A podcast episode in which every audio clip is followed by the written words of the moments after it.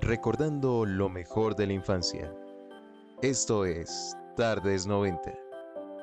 Buenas tardes 90, ¿cómo están todos? Bienvenidos a este podcast, bienvenidos nuevamente a, a, nuestro querido programa. El día de hoy pues vamos a hablar un poquito de varias cositas, tenemos varias sorpresas. Este podcast precisamente de Tardes 90 de esta semana eh, pues cae con el evento SOFA que se está realizando en este momento en Corferias, en Bogotá, Colombia, para los que de pronto son de, otros, de otras partes del mundo. Este evento pues es como decir una Comic Con, es como decir, eh, no sé, una mole en México, pero es un evento que, que se realiza pues aquí en Bogotá y lleva ya 10 añitos. Fue de los primeros eventos que se, que se realizó aquí en Colombia, por no decir que uno de los primeros. Entonces, eh, bueno, hoy vamos a hablar un poquito de él. Yo he asistido a, todas las, todos los eventos, a todos estos que me han, me han marcado bastante y pues es algo muy entretenido. Además de eso, tenemos el día de hoy noticias, Noti 90. Vamos a hablar un poquito de actualidad geek.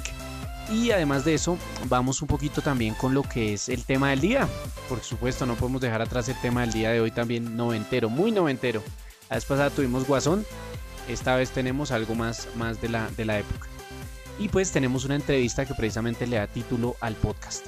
Entonces, antes de todo eso, quiero presentarles a mi amigo, a, la persona que me ayuda en estos podcasts, a la persona que está siempre ahí pendiente, el señor Nacho.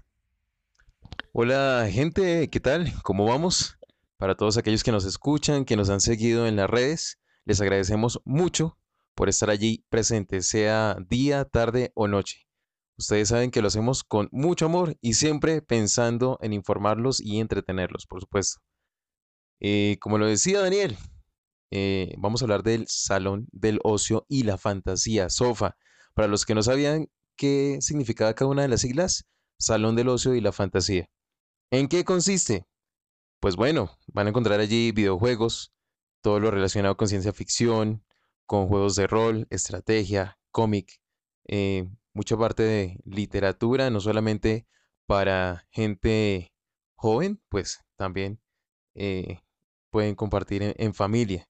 Es un plan para compartir en familia, para pasarla súper, para conocer muchas cosas relacionadas con el entretenimiento y, por supuesto, para poder hacer parte de un mundo de héroes y demás.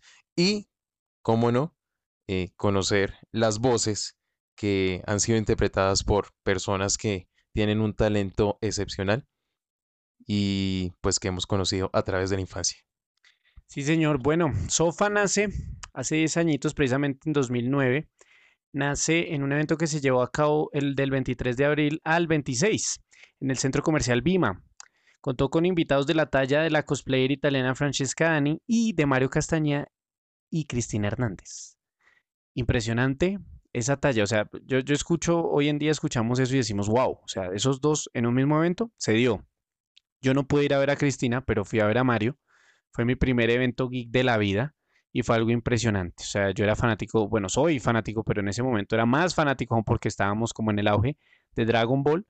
Y lo mismo de Sakura Card Captor, también estaba yo súper loco por eso. Y pues nos enloquecimos ahí con las personas que yo fui, la verdad la pasé muy bien, fue un evento muy lindo y fue mi primer contacto con, con un evento así, con Sofa, en este caso con, con, el evento Geek. ¿Cómo fue su primer evento, amigo? Como cuéntenos un poquito de, del evento que usted tuvo eh, en esa época. Eh, ¿Cuándo ingresó usted al, al, al, como al mundo Sofa? Cuéntenos un poquito de esa experiencia antes de ingresar ya con materia. Bueno, Daniel sabe que a mí me encanta Batman. Por supuesto, también me gusta la parte de la las colecciones. Al Mundo Sofa entré en el año 2013, precisamente porque Daniel siempre me hablaba de que el sofá, que el sofá, que es un evento maravilloso, fantástico y bueno, definitivamente tenía razón de todo ello. Me gustó mucho esa experiencia porque tuve la oportunidad de conocer a esta gran actriz de doblaje llamada Patricia Acevedo. Patricia es mexicana, interpreta muchísimas, muchísimas voces entre ellas tal vez las más conocidas las de Sailor Moon y Lisa Simpson. Y pues bueno, tuve la oportunidad de tomarme una foto con ella, de que me diera su autógrafo, por supuesto, de que también por ahí eh, me regalara un mensajito. Entonces, Patti, si nos estás escuchando en este momento, Eh, muchísimas gracias por haber venido eh, al sofá. Realmente fue una experiencia muy gratificante haberte conocido y pues esperamos que vuelvan y a todas aquellas personas que son del mundo del doblaje, realmente para nosotros es un honor conocerlos y por supuesto saber de su trabajo. Y ya sin más dilatación, sin más charla charla, vamos a hablarles de algo que se nos dio en el sofá este año. Precisamente este año vino el señor Rubén León, un actor de doblaje fantástico, que tiene un personaje que precisamente está muy relacionado con lo que hablamos el podcast pasado. Entonces, pues vamos a pasar esa entrevista que tuvo el señor Nacho, le concedieron al señor Nacho precisamente, fue algo muy, muy bonito, fue algo muy interesante y la entrevista quedó del pelo. Entonces, escúchenla. Muy buenas noches amigos de las tardes 90, nos encontramos aquí en el Sofa 2019 disfrutando de toda la cultura geek. El día de hoy tenemos un invitado muy especial, ya en el último programa hablamos de lo que es la reseña del Joker y el día de hoy pues les tengo un invitado supremamente especial. A medida que vamos a hacerle las preguntas pues eh, ya ustedes se van a dar cuenta de quién estoy hablando. Nada más y menos del señor Rubén León. Don Rubén, ¿cómo se encuentra el día de hoy? Bueno, realmente estoy muy contento, muy emocionado y con mucho ánimo a continuar ya el cierre de hoy, el primer día de Sofa y para continuar mañana, pues desde muy temprano, a esperar a todos nuestros amigos, así como a ustedes. Y muy, muy feliz, muy contento. Primera vez que estoy en Colombia, ¿sabes? En Colombia no, en Bogotá. Qué genial, don Rubén, eso me alegra muchísimo. Eh, don Rubén, ¿cómo se ha sentido en Colombia y pues acá en el sofá? ¿Cómo ha sido el recibimiento?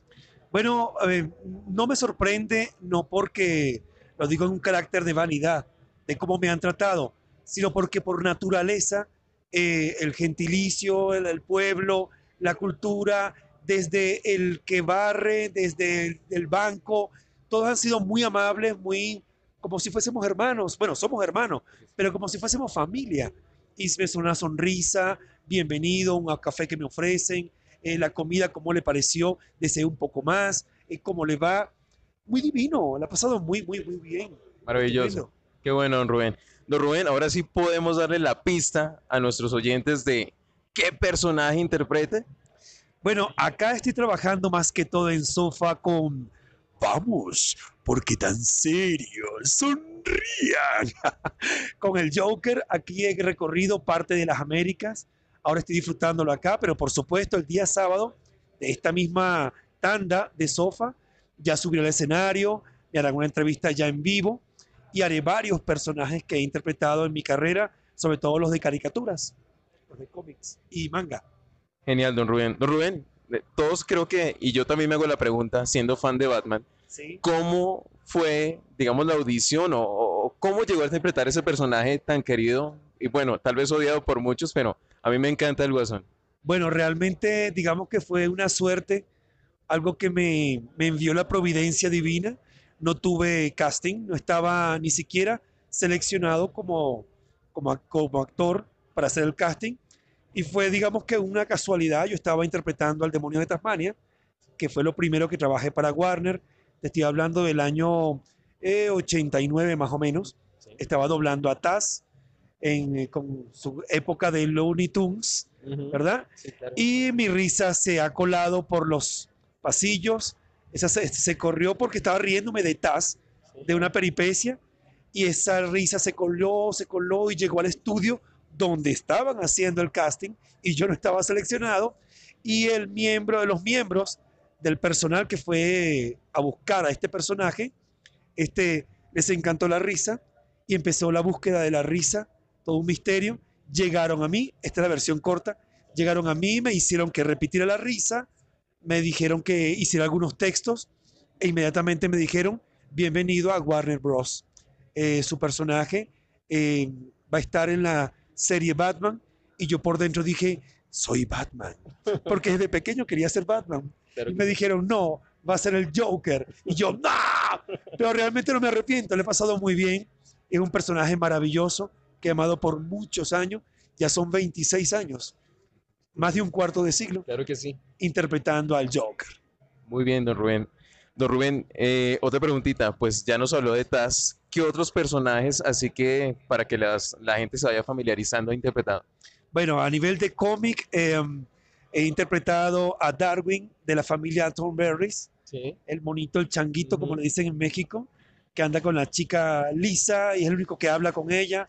Eh, Dojo de duelo Shaolin, a Rodimus Prime, Scavenger, en, Transformers, en el caso del Joker, bueno, este, pero también en Batman hice a Mr. Freezer, también al Doctor Frío, que muy pocas personas lo saben. Este, en la parte ya de anime estuve en eh, Helsing haciendo a Jan Valentine, a Padre Cornelo, en, en Beyblade también. Hay muchos personajes bien hermosos, ¿no? Eh, cómics ya de para niños pequeñitos. Bueno, en Kenan y Kel hice el padre de Kenan. Oh, qué genial. Sí. Muy recordado también por todos nosotros. Claro, que decía cosas como, oye, ¿dónde anda ese chico Kel? Siempre buscando problemas con Kenan. Ay, ¿por qué? Y lo disfruté muchísimo. Y bueno, un sinfín de personajes ya de live action como Denzel Washington, eh, Morgan Freeman, Samuel Jackson, muchos divinos, Marlon Brando, Robin Williams, Anthony Hopkins.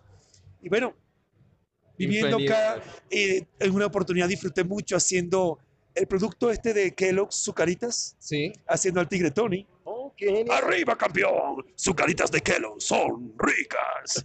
Divino para toda Latinoamérica. Y bueno, he estado disfrutando muchísimo. Aún estoy activo, sigo trabajando, solo que no continuó con el Joker. Una diferencia de, de- de ver las cosas entre la- el estudio de doblaje y yo hizo que nos divorciáramos, pero yo estoy activo, solo que no interpreto hoy día el Joker. Ok, genial, don Rubén. ¿Esperamos algo más a futuro? ¿Algún proyecto que se venga? ¿Alguna sorpresa? Bueno, eh, sorpresas no, sería también sorpresa para mí. He estado trabajando últimamente mucho, mucho con Lifetime. Hay un programa que se llama Project Runway, que es como un reality show de fashion. Y yo soy el host de la serie, Tim Gum. Eh, también trabajo mucho con El Precio de la Historia, con Quien da más de la familia de History Channel. Eh, y bueno, muchos canales, muchos canales, muchos programas, sobre todo más que todo de, de esta onda de reality.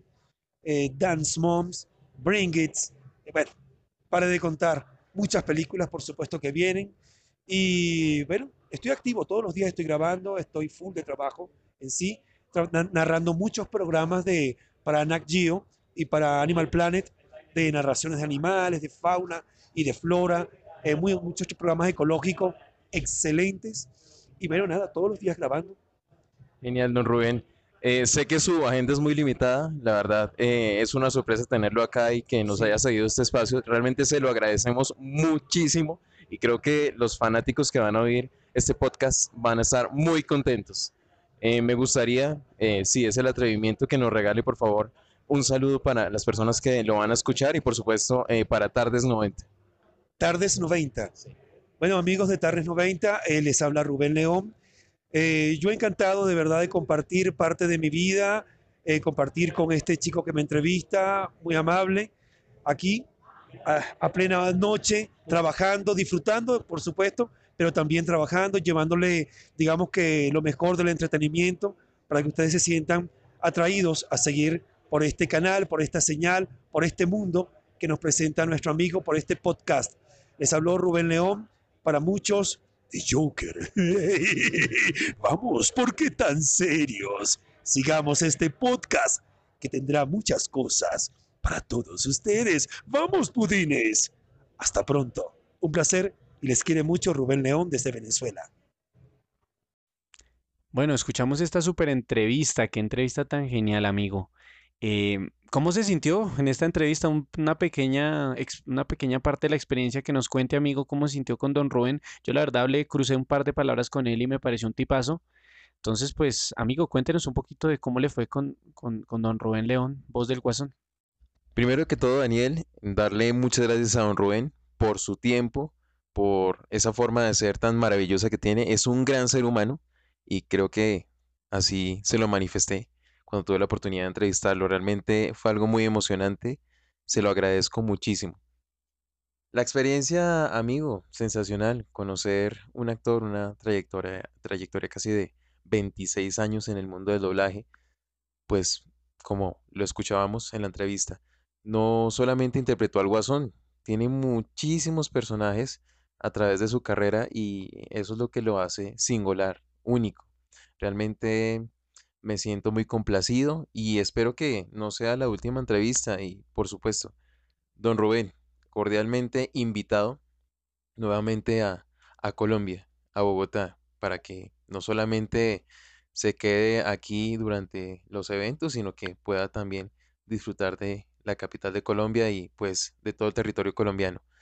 Un dato curioso, Daniel, para que todo el mundo lo sepa y pues por supuesto, don, don, don Rubén me lo manifestó. Es su primera vez en Colombia, en Bogotá. Digamos que fuimos eh, el primer medio en, en darle eh, la bienvenida a, a don Rubén a nivel de, de podcast. Entonces eso nos, nos complace mucho, por supuesto. eh, y bueno, esperamos traerles muchas, muchas, muchas más entrevistas para que ustedes se mantengan informados, para que ustedes, por favor, no nos dejen de escuchar porque lo que tenemos de aquí en adelante es súper, súper interesante. Bien, amigo. Entonces, ya terminando con esa parte, ya terminando con, con la parte de sofá, los invitamos, quedan invitados. El sábado tiene la, el- su presentación. Entonces, pues para los que nos están escuchando antes del sábado o durante el sábado, pues para que se peguen la, el viaje hasta allá. Bien, tema del día de hoy. Hoy vamos a hablar de los autos, de los autos más famosos de la época de la cultura pop, durante todas las épocas. Puede ser la actual, puede ser la ta, ta, ta. Vamos a hablar un poquito de eso, vamos a tener este, este tema del día. Y pues esperando también que ustedes nos cuenten desde las redes sociales. Recuerden que nos pueden seguir a arroba tardes901 en Twitter. Y en Facebook tenemos la fanpage Tardes90. Nos pueden escribir por ahí cuál es el auto que ustedes sienten que ha sido como el, el- el que más los ha marcado. O, o de pronto ustedes tuvieron uno de pequeñitos, un juguete o alguna cosa. Entonces, pues arrancaremos con ese tema, amigo. Entonces, estuve indagando un poquito sobre el tema y encontré los 22 autos más famosos de la cultura pop. Entonces, mi amigo es un asiduo coleccionista de carros, a él le gustan los carritos y pues a ver si nos cuenta un poquito de, de dónde, de dónde salió esta pasión. ¿De dónde nace la pasión?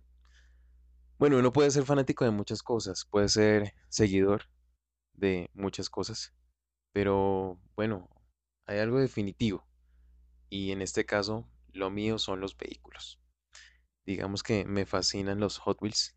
Tengo pues, bueno, no será una cantidad sobresaliente, pero pues creo que unos 10 o 20 vehículos que son muy representativos para mí. Hablo de vehículos que nos han marcado durante toda nuestra infancia, como es el de los Picapiedra. Y bueno, ¿por qué no empezar a hablar de cada uno? Que creo que ese es el objetivo de este programa. Entonces, vehículo de los Picapiedra. Picapiedra, bueno, el, el famoso no tenía, ¿cómo decirlo? No tenía caballos de fuerza, no tenía el gran empuje, no tenía, no. ¿Cómo se movían? Si ustedes se podrán acordar con las paticas de los, de los Picapiedra, era algo muy, muy gracioso, pero, pero fue algo muy icónico. O sea, en esa época ese carro la rompía y yo no sé, amigos, si hay colección de Hot Wheels de los Picapiedra, usted que sabe un poquito más de eso, porque la verdad no lo he visto, pero creo que sí lo hay, creo que por ahí está. Y obviamente tiene que haberlo porque, pues, es, como decimos, es uno de los carros, uno de los autos más importantes de, la cultura pop. Entonces, sí, me acuerdo por las paticas, me acuerdo un poquito de, cómo se, movilizaba. De pronto, para los que son un poquito más veteranos, vieron la serie. Entonces, pues, amigo, acordándonos un poquito de este vehículo. ¿Está en Hot Wheels?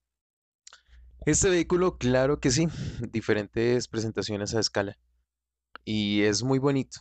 Bueno, sabemos que Hot Wheels es el, el rey de, de los vehículos modificados y la serie de los Picapiedra pues nos marcó a todos. Claro está que no es tanto de los 90, viene un poco más atrás, más o, más o menos ha- hablamos de los 80, pero pues Incluso más antes, esos 60, 50, incluso porque los, los primeros picapiedras se empezaron a emitir en blanco y negro. Entonces, tengamos en cuenta esa parte. O sea, nosotros estamos haciendo un recorrido histórico porque, o sea, ese carro salió hace muchísimo tiempo. Nosotros pues vimos la serie en los 90 porque pues la serie siguió conservándose mucho tiempo. incluso salieron las películas, ¿la recuerda? Claro que sí, claro que sí. Las películas que tuvimos, esas sí las tuvimos más o menos época 99-2000, que fue una época que pues la vimos con el gran eh, John Goodman, eh, hace de Picapiedra en la primera película, un actorazo. Entonces, empezando por ahí. Genial, amigo. Bueno, sigamos con otro vehículo que, bueno, que también se generó em, especulación porque también hubo una película relacionada. Y hablamos del Rolls Royce amarillo de 1921. Sí, señor, de la película El Gran Gatsby. Eh, la primera fue interpretada por, la, primera película que tuvimos de- del Gran Gatsby fue eh, protagonizada por Robert Redford y Mia Farrow. Imagínense ese elenco. 1974. Y ya, de pronto los que son, ya de pronto usted se empieza a acordar más de una interpretada por Baz, eh, dirigida por Baz Luhrmann y protagonizada por Leonardo DiCaprio y Carey Mulligan. Ahí aparecía el, el Spider-Man que conocimos todos, que era Tobey Maguire. Ahí aparece en un papel también con, con Leonardo DiCaprio. ¿Qué otros carros tenemos, amigo, para acordarnos un poquito más? Ay, amigo mío, uno que será recordado por muchas generaciones, por supuesto, por nuestros padres, ¿por qué no? Greasy, Lightning, Ford Deluxe, 1948. Eh, es con sistema automático, eh, sistemático e hidromático. Este auto modificado por los ya no tan jóvenes T-Birds y pues eh, era, era muy bonito porque tenía en su interior cuero y mezclilla, liderados por John Travolta, si lo recuerdan. John Travolta, un actorazo y bueno, eh, para las mujeres seguramente muy guapo y recordado por sus bailes tan exóticos. Sí, precisamente pues tenemos ahí el recuerdo del señor John Travolta. No es un actorazo, amigo, es un actor. Pues eh, yo lo he visto en las películas de Tarantino, me parece que ahí actúa mejor. En esta película lo, lo que destaca pues obviamente son las coreografías. Grease, que de la época de los 80, y pues este auto que es muy... eh, pues de pronto los que tengan un poquito más de edad recordarán, de pronto los fanáticos de las películas actualmente, de estas películas de Grease, el Ford Deluxe 1948. Bueno, ¿qué otro encontramos por acá? Encontramos uno de Elvis Presley, el Cadillac Rosa de 1955. El rey del rock lo compró y actualmente se, man- se mantiene, o sea, se, se- está en el Graceland, la mansión que habitó hasta el día de su muerte. O sea, si su merced quiere conocer el auto, tiene que ir hasta la mansión del señor Elvis Presley. Amigo, ¿qué podemos decir de este auto?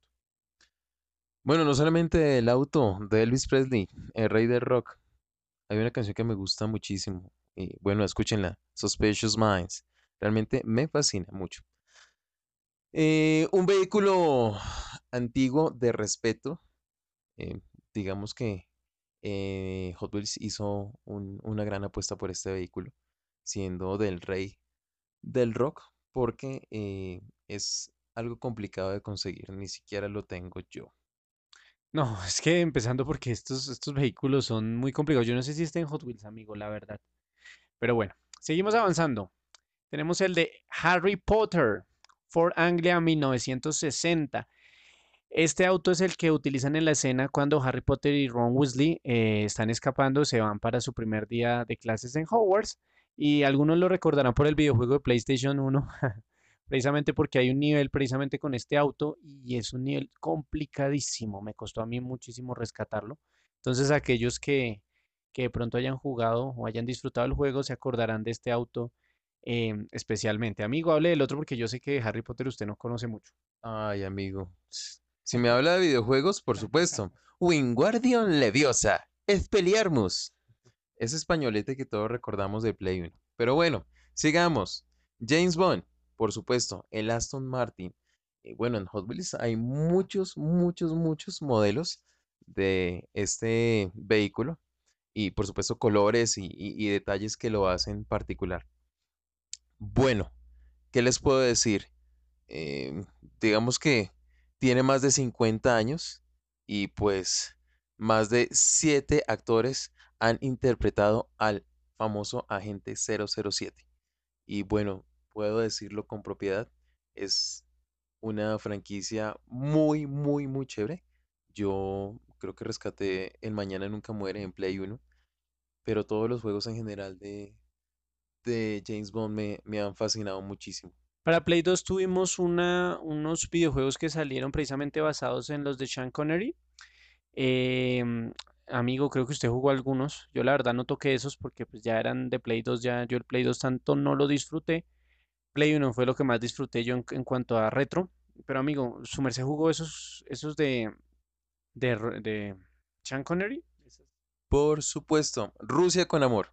Es el nombre de- del juego. Y aunque parece chistoso el título, realmente entretiene y, es, es muy bueno.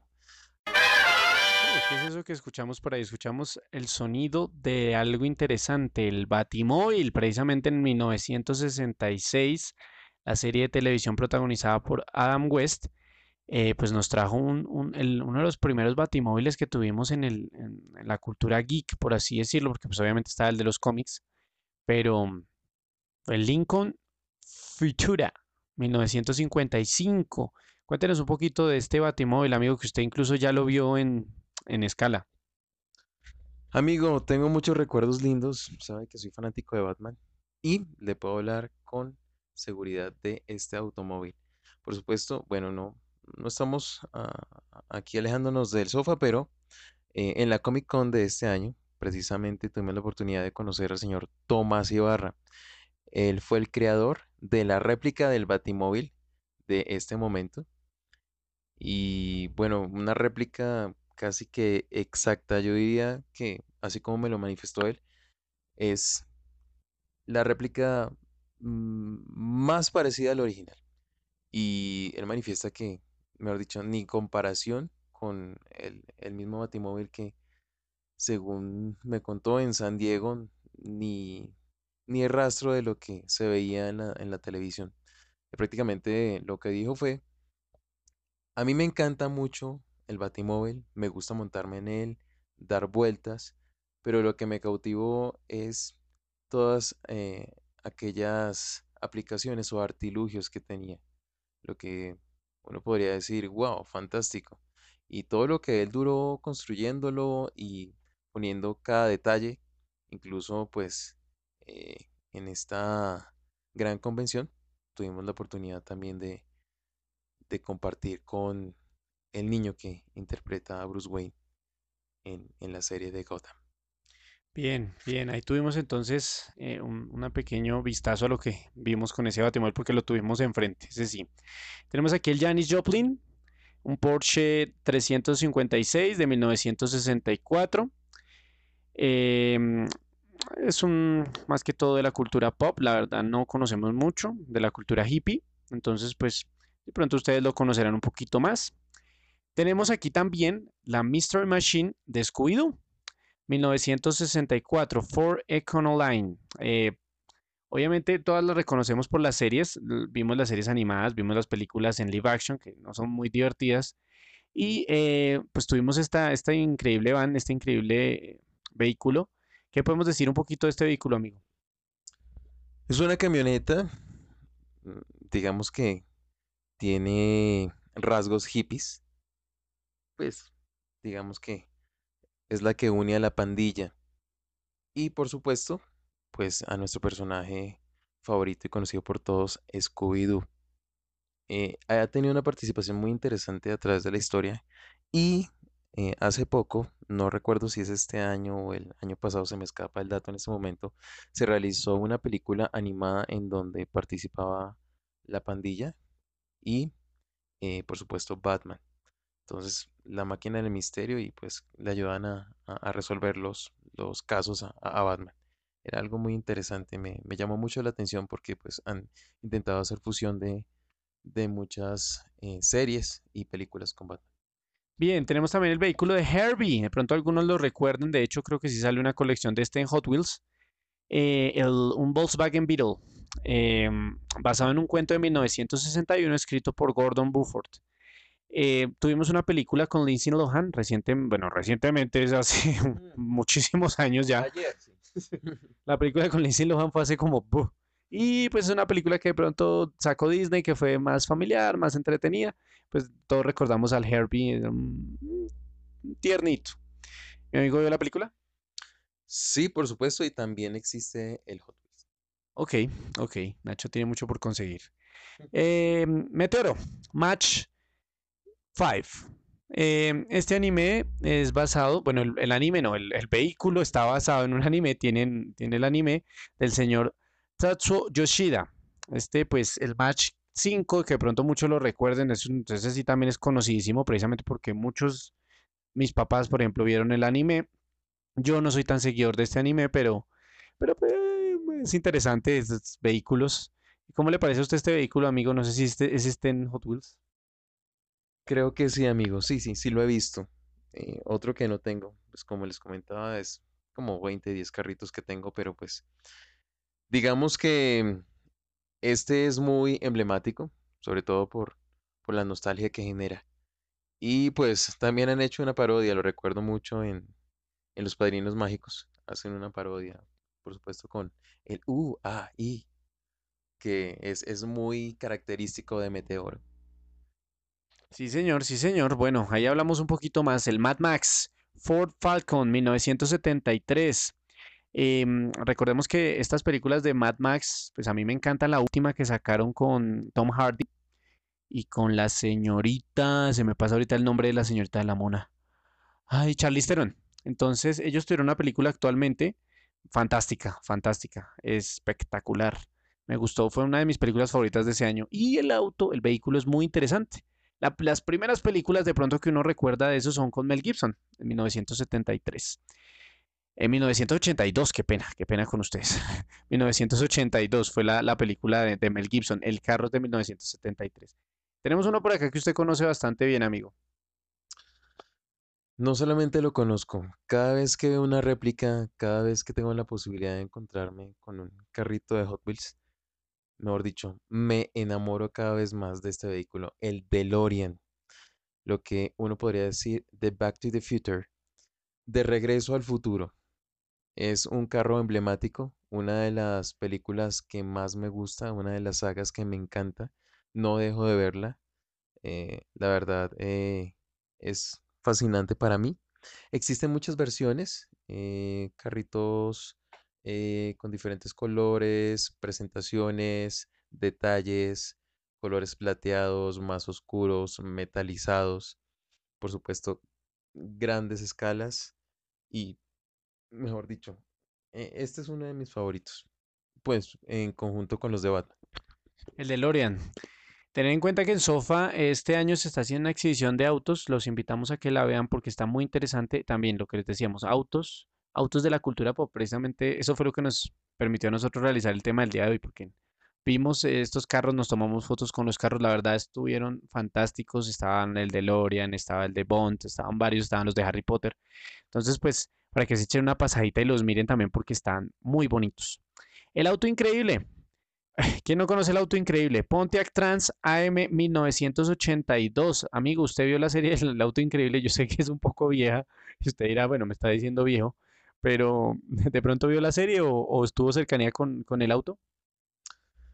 Bueno, ver la serie, digamos que diferida, por supuesto, porque es muy antigua, ¿no? Eh, hablamos del famoso Mitch de Guardianes de la Bahía, ¿no? Ese es mi, referente en este momento. Pero una locura que haya un auto inteligente que le hable a uno, ¿no? Eh, digamos que en este caso el protagonista se llama Michael. Michael, ¿a dónde vamos hoy? Entonces era muy genial. eh, y por supuesto también salió en Hot Wheels. tiene detalles en lo que es la parte del frente, en donde está el color rojo, que prácticamente el auto se llamaba Kit. Y él respondía a, los comandos en la interacción con Michael. Y tiene el detalle rojo al frente. Sí, amigos, sí, sí, sí, sí, sí. Eh, David Hasselhoff, Hasselhoff. El el apellido es bastante complicado de pronunciar. Bueno, David era uno de el protagonista de esta, de esta serie tan fantástica. Tenemos aquí también el de los Godbusters, Ecto One, Cadillac 1969, una película que revolucionó bastante en la época en que salió, porque pues tuvo unos efectos bastante interesantes y este auto es muy, muy bonito. Siempre lo hemos visto, creo que mi amigo Nacho lo tiene en su colección de Hot Wheels. Entonces, ah, platíquenos un poquito de este, este hermoso vehículo. Hermoso vehículo, sobre todo por la serie animada que fue tran- transmitida en los 90, si mi amigo me, me corrige. Y, eh, pues bueno, eh, el, personaje que más recuerdo es Pegajoso. Me llamaba mucho la atención porque aparecía en todo lado. Era como eh, la piedra en el zapato para los cazafantasmas. Bueno, tenemos ahora el vehículo de los Simpson, el Plymouth Junker, Junkerola de 1986. Este vehículo, mi amigo también lo tiene. No, mi amigo no tiene. Mi amigo tiene el Homero Móvil. Homero Móvil, no, este también lo tengo. Sí, de los poquitos. Pero ese sí no lo he visto. Eh, bueno, no sé dónde lo tengo, pero está por ahí. Es una, es un, es un vehículo que todos conocemos, pues todos hemos visto los Simpsons aunque sea una vez en la vida y sabemos cómo es el vehículo. Entonces, es un vehículo interesante, es un vehículo que ha tenido muchas aventuras. em, con Moe, con Homero, con Lisa, con Marge, con Bart, en fin. Ustedes lo conocen, mejor para que se los describo. Bueno, podría ser una pregunta, ¿no? Para nuestras redes. ¿Recuerdas el color del carro de los Simpson? Y por supuesto, eh, recuerden que siempre aparecen los intros de los, de los Simpson que son tan controversiales. Bien, Telma y Luis es otro vehículo que tenemos bastante interesante.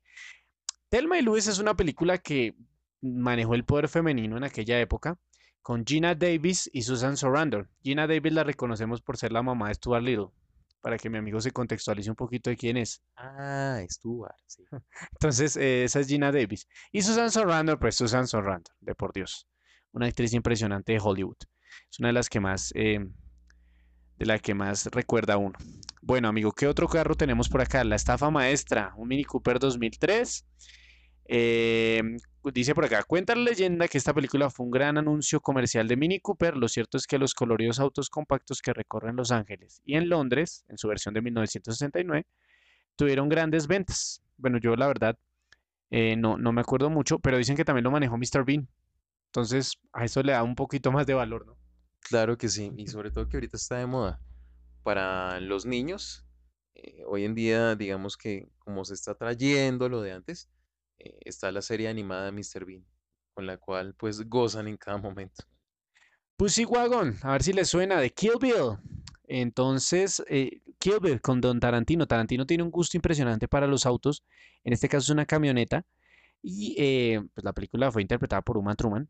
Y, y es un auto bastante interesante, bastante llamativo. De pronto algunos lo recuerden, de pronto algunos fanáticos de la película. ¿Qué otro vehículo tenemos, amigo? Tenemos el vehículo de Cars, el Rayo McQueen, un Chevrolet Corvette C6. Mejor dicho, eh, ¿quién no ha visto el Rayo McQueen? ¿Quién no lo ha visto y quién no recuerda a nuestro personaje Mate? Ah, bueno, por supuesto, aquí un pequeño anuncio. Eh, así como mi amigo mencionaba los, el vehículo de Kilby y los demás vehículos, en el tiempo se está haciendo una colección de los vehículos más representativos de Hollywood. Entonces, pues ahí les boto ese dato. Sí, para que los vayan coleccionando porque están muy geniales. La verdad, de pronto nos echamos alguno. Blade Runner 2042. eh, este vehículo también con la película protagonizada por Harrison Ford, más recientemente con Ryan Gosling. em, de una película fantástica, o sea, una película que también dio mucho de qué hablar en cuando salió. Y es una película muy futurista. Entonces, empezando por ahí, Blade Runner, fantástica película. ¿Qué otro vehículo tenemos, amigo? Bueno, más que sea real, es muy futurista, ¿no? Los supersónicos de Jetson. eh, la serie animada que inició su transmisión en 1962. Bueno, hablamos de los 90, pero creo que también estamos, estamos tocando series algo, algo antiguas. Eh, imaginó el mundo del nuevo milenio que se avecina y se inspiró en ideas futuristas como enormes mansiones controladas a distancia, robots que se encargarían de las tareas domésticas. ¿Quién no recuerda con mucho amor a Robotina y a Cometín? Y por supuesto, Astro. Astro, Astro, Astro, Astro. Ok, los, los supersónicos. Bueno, estos fueron más o menos un vistazo de los vehículos más lindos, más bonitos que hemos tenido en, en la época actual. Yo, bueno, voy a hablar un poquito de mi, de cuál es mi favorito. Hablando seriamente, de mis favoritos es el de los cazafantasmas, el de los Ghostbusters, como les estaba diciendo. Me encanta ese vehículo, me parece que tiene un terminado bastante interesante y creo que es un vehículo que se reconoce inmediatamente en la cultura pop. ¿Cuál es su favorito, amigo? Que creo que ya sé cuál es la respuesta. Eso no se pregunta. Pero, eh, por supuesto, los de Batman. Batman tiene una cantidad inmensa, pero también le tengo un cariño al DeLorean y lo manifesté hace un rato. El DeLorean me trae muchos recuerdos y, y- y sobre todo porque me impulsa a ver la película a cada instante. Y, ah, bueno, eh, hay, hay que recordar que no solamente hay vehículos, sino también tenemos, por ejemplo, el Batwing. Tenemos... Eh, ¿qué otro se me escapa en ese momento? Aparte del Batwing. Bueno, ah, Hot Wheels. Ah, ah, sí, las motos, por supuesto. eh, la Batimoto y demás. Pero Hot Wheels también tiene algo muy particular y es que lanza eh, diferentes tipos de colecciones dependiendo de la celebración. Em, por ejemplo, los 50 años de Hot Wheels lanzó eh, una, una serie de, de vehículos muy, muy bonita que pues vale la pena tener. Porque no solamente hablamos de carros representativos de, de la infancia, sino pues debe haber personas que coleccionan, por ejemplo, Ferrari, no sé, Lamborghinis, que también pues hacen parte de, de estas colecciones. Bien, amigo, pues con esto vamos entonces ya a otra sección. Entonces ingresamos ya a la sección de Noti 90. No, no olviden, antes de iniciar con la sesión, que, em, que ustedes nos pueden dejar cuál es su vehículo favorito del- de los clásicos o de los actuales, no sé, los de Rápido y Furioso también valen ahí. Que nos lo escriban ahí por las redes sociales. Les vuelvo a recordar, arroba tardes901 y la fanpage tardes90. Además estamos en Anchor, en Spotify, en Radio Public, en Google Podcast. Mejor dicho, tenemos un montón de opciones para que nos escuchen. Nachito, ¿qué noticias tenemos así de raras en la parte gamer? Empecemos por los videojuegos. Bueno, y ahorita que está muy de moda en sofá, eh, seguramente los gamers lo sabrán. Viene Iron Man VR. VR, maravilloso. Qué maravilla. Eh, dice que va para el 28 de febrero del 2020. Sí, señor, pues se está diciendo también que tendrá como villano a Ghost, que ya lo vimos en Ant-Man and the Wasp. Fantástica película, aunque para mí pudo haber sido mejor. ¿Su merced la vio? Claro que sí, me encanta el hombre hormiga. Bueno, tenemos entonces también el estreno del PlayStation 5, se habló para diciembre del 2020. Hay una cosa muy interesante en este PlayStation 5, amigo, y es que viene con una luz 3D que le va a permitir a usted estar envuelto dentro del escenario del, del- del- del videojuego. Cuénteme un poquito, ¿qué piensa de eso? Para mí es maravilloso y es lo que estoy pidiendo. Que uno se sienta parte del juego, mejor dicho. Y esto va a ser maravilloso y, y cada vez, digamos que PlayStation nos sorprende año tras año. Exacto, entonces pues vamos a tener esto con el PlayStation 5. Recuerden, para diciembre de 2020 hacer los ahorros. Nacho, ya los tiene listos, ¿no? En eso estamos. Bien, tenemos también Ghost Recon Breakpoint, que pues será uno de los estrenos también del... ah, Más bien, hagamos un reconteo. ¿Sí? ¿Le parece? Hagamos un Me reconteo de los... parece, me parece justo. Entonces hagamos un reconteo de los estrenos del, del mes, de los estrenos más importantes que tuvimos para el mes, que tenemos dos cosas de los 90 y preciso en ese estreno. Me parece fantástico. Esto nos va a servir mucho para el programa y seguramente ustedes lo recordarán. Entonces, Ghost Recon Breakpoint, que eso no es de los 90, pero pues se va a estrenar, es así como uno de los estrenos más importantes, y una llegada importante de Overwatch a Switch, que pues los fanáticos de Switch estaban como pensativos, bueno, ¿y cuándo va a llegar Overwatch a nuestra consola? Y, y, pues llega. Entonces, ¿qué otros dos estrenos tenemos, amigo? Noventeros, por cierto. Tenemos por un lado La Mansión de Luigi y tenemos Medieval, estrenada en 1998. Muchos lo recordarán, me imagino que los esqueletos, los castillos, eh, cuando utilizaban las, las espadas y todo ello para poder acabar con los monstruos. Sí, señor, sí, señor, es un juego de PlayStation 1. No tuve la oportunidad de jugarlo, pero sé que es muy clásico. Yo siempre lo veía en los stands ahí de videojuegos, entonces pues siempre vi las portadas. En algún momento hablaremos, creo que podemos hacer un programa de juegos de PlayStation 1. Tendrá que hacerse, porque es un tema muy jugoso. Sí, pues, uy, es que se mete con algo muy, muy comprometedor y algo muy delicioso. Recuerdo mucho, así por encima, porque pues el podcast no es de, de esto, pero recuerdo mucho a Crash, a Pepsi Man, que viene por allá del Japón, el original. Y aquí hicieron una copia barata, pero era sabrosísimo. Amigo, dejémoslo ahí porque si no nos vamos a quedar en eso. Entonces, vamos con noticias ahora un poquito de cine y televisión. Tenemos entonces para el 19 de mayo de 2020, todo 2020, pero es que ya el año ya se acabó. eh, viene el estreno de la precuela de los Juegos del Hambre, The Ballad of, The Ballad of Song- Songbirds and Snakes, que va a ser el estreno pues súper espectacular que vamos a tener del libro. Aún no se han confirmado las películas, pero pues por obvias razones todos sabemos que el estreno va a ser de la, de las películas, ¿cierto? O sea, obviamente va a haber una saga de, de- porque la otra fue muy rentable. ¿Qué más tenemos, amigo? Claro, tenemos en este momento Rick and Morty. Recuerden que eh, uno de los actores de doblaje va a estar en el sofá. Incluso ya está compartiendo con los fanáticos. Un nuevo tráiler de la temporada 4 adelanta su regreso en noviembre. Va a ser maravilloso. Exactamente, la fecha la tengo, 10 de noviembre. 10 de noviembre de este año, entonces para que se programen en Netflix para ver, em, pues obviamente esa delicia de, de Rick and Morty que tiene muchos fanáticos alrededor del mundo. Tuvimos trailer de Birds of Prey. em, ¿cómo le pareció?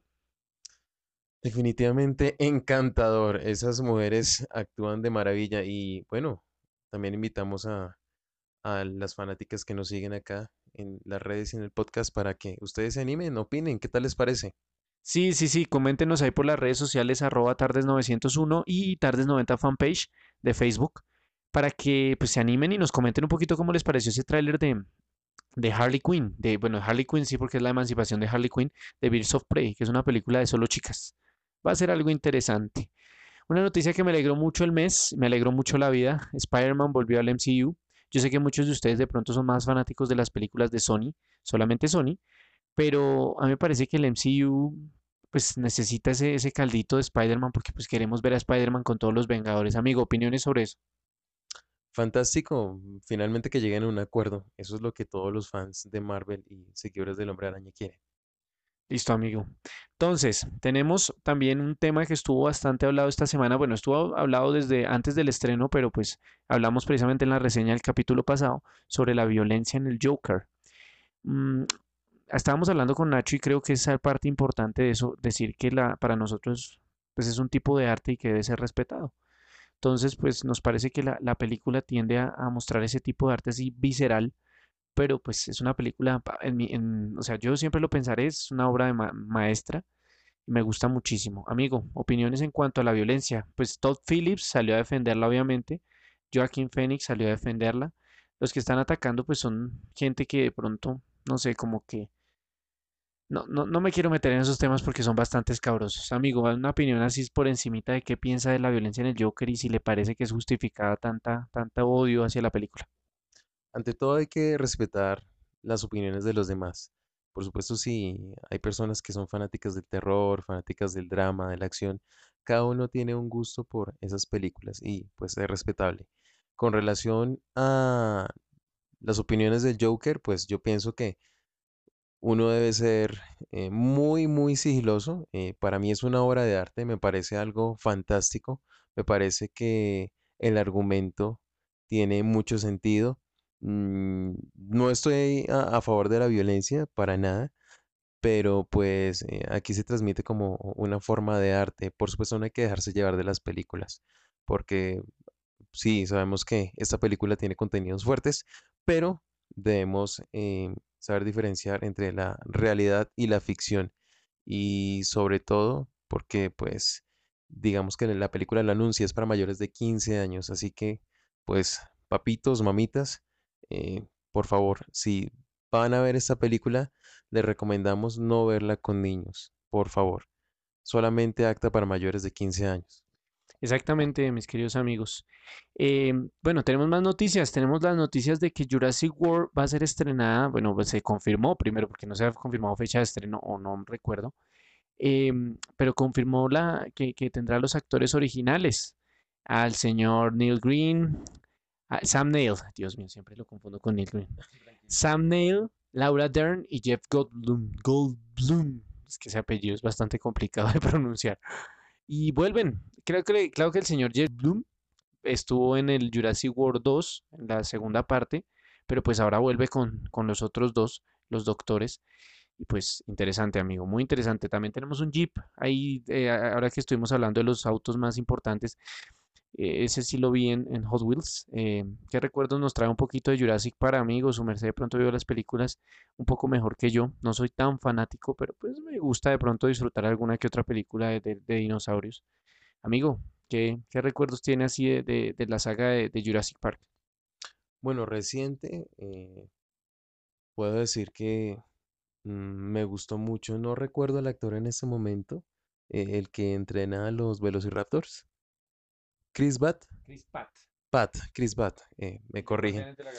Sí, correcto, correcto. Star-Lord. Lo recuerdo más por eso. eh, pues, eh, y el famoso eh, Velociraptor que llamaba Blue, me pareció genial cómo fue la interpretación y cómo fue el desenlace de esta película. Me parece que todas tienen un contenido muy bueno. Por supuesto, hay unas mejores que otras, por supuesto las, las primeras lo envuelven a uno demasiado y pues que este elenco vuelva a reunirse va a ser muy bueno, no solamente para la taquilla, sino también para los fanáticos que recuerdan esta película con cariño y nostalgia.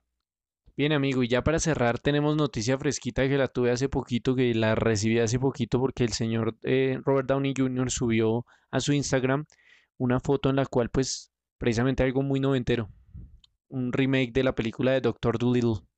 La tuvimos con Eddie Murphy hace cualquier cantidad de años. Yo la vi cuando estaba crío y ya era vieja en esa época. Entonces, pues una película que muchos recordamos con cariño porque pues fue como nuestro acercamiento a la parte de los veterinarios, a la parte como y pues como él hablaba con los animales. Me parece que es una película muy bonita, la primera de con, con Eddie Murphy, y espero que se transmita ese mensaje a esta nueva película con Robert Downey Jr. Su merced, amigo, ¿qué pensaría de eso? Bueno, me parece una gran apuesta, una gran apuesta en este caso para, para el cine. Sabemos que Downey es, mejor dicho, un actor fantástico. Creo que todos en, en la última película de Los Vengadores sentimos algo de, de dolor cuando eh, muere Iron Man. Spoiler, spoiler. Sí, es un spoiler, pero ¿hace cuánto ha pasado esa película? Me imagino que ya la mayoría de las personas la han visto. Y me perdonarán los fans. Discúlpenme, perdón. Pero pues eh, es la forma de referenciar a este gran actor. Y por supuesto me gustaría ver eh, una tercera parte de Sherlock Holmes. Bien, entonces, pues ya la de Sherlock Holmes está confirmada para el otro año, para hacer así proyectos del señor Robert Downey Jr. Bueno, amigos, esto fue todo. Fueron unas pequeñas noticias que dimos ya para terminar el, el podcast del día de hoy. Espero que se hayan divertido con la entrevista del maestro Bruno. Eh, Bruno. Bruno, Bruno Díaz será Bruno Díaz. ¿Cómo es que se llama el Se señor? llama Rubén León. ¿Cómo que se llama? Rubén León. Rubén León. Rubén León. Actor de doblaje venezolano quien hace una excelente interpretación del guasón de la serie animada. Ahí lo refresco. Mi amigo de pronto con tanta información eh, se le puede olvidar eh, este dato, pero don Rubén, don Rubén, si nos escucha, no lo hemos olvidado. Sí, exacto. Nacho, que fue el que lo entrevistó, pues tiene un poquito más fresco eso. Yo, como les dije, pues con tanta información, tantas noticias, tantas cosas, pues a uno se le va olvidando. Pero bueno, es que hayan disfrutado el podcast del día de hoy. eh, como les dije, nosotros siempre la pasamos genial haciendo esto y pues es por ustedes, para ustedes, con ustedes, en fin. Esperamos que nos sigan en las redes sociales. Les recuerdo, arroba tardes901 y tardes90, la fanpage en Facebook, para que nos sigan y estén pendientes de todos los em, podcasts que vamos a estar subiendo durante todas estas semanas.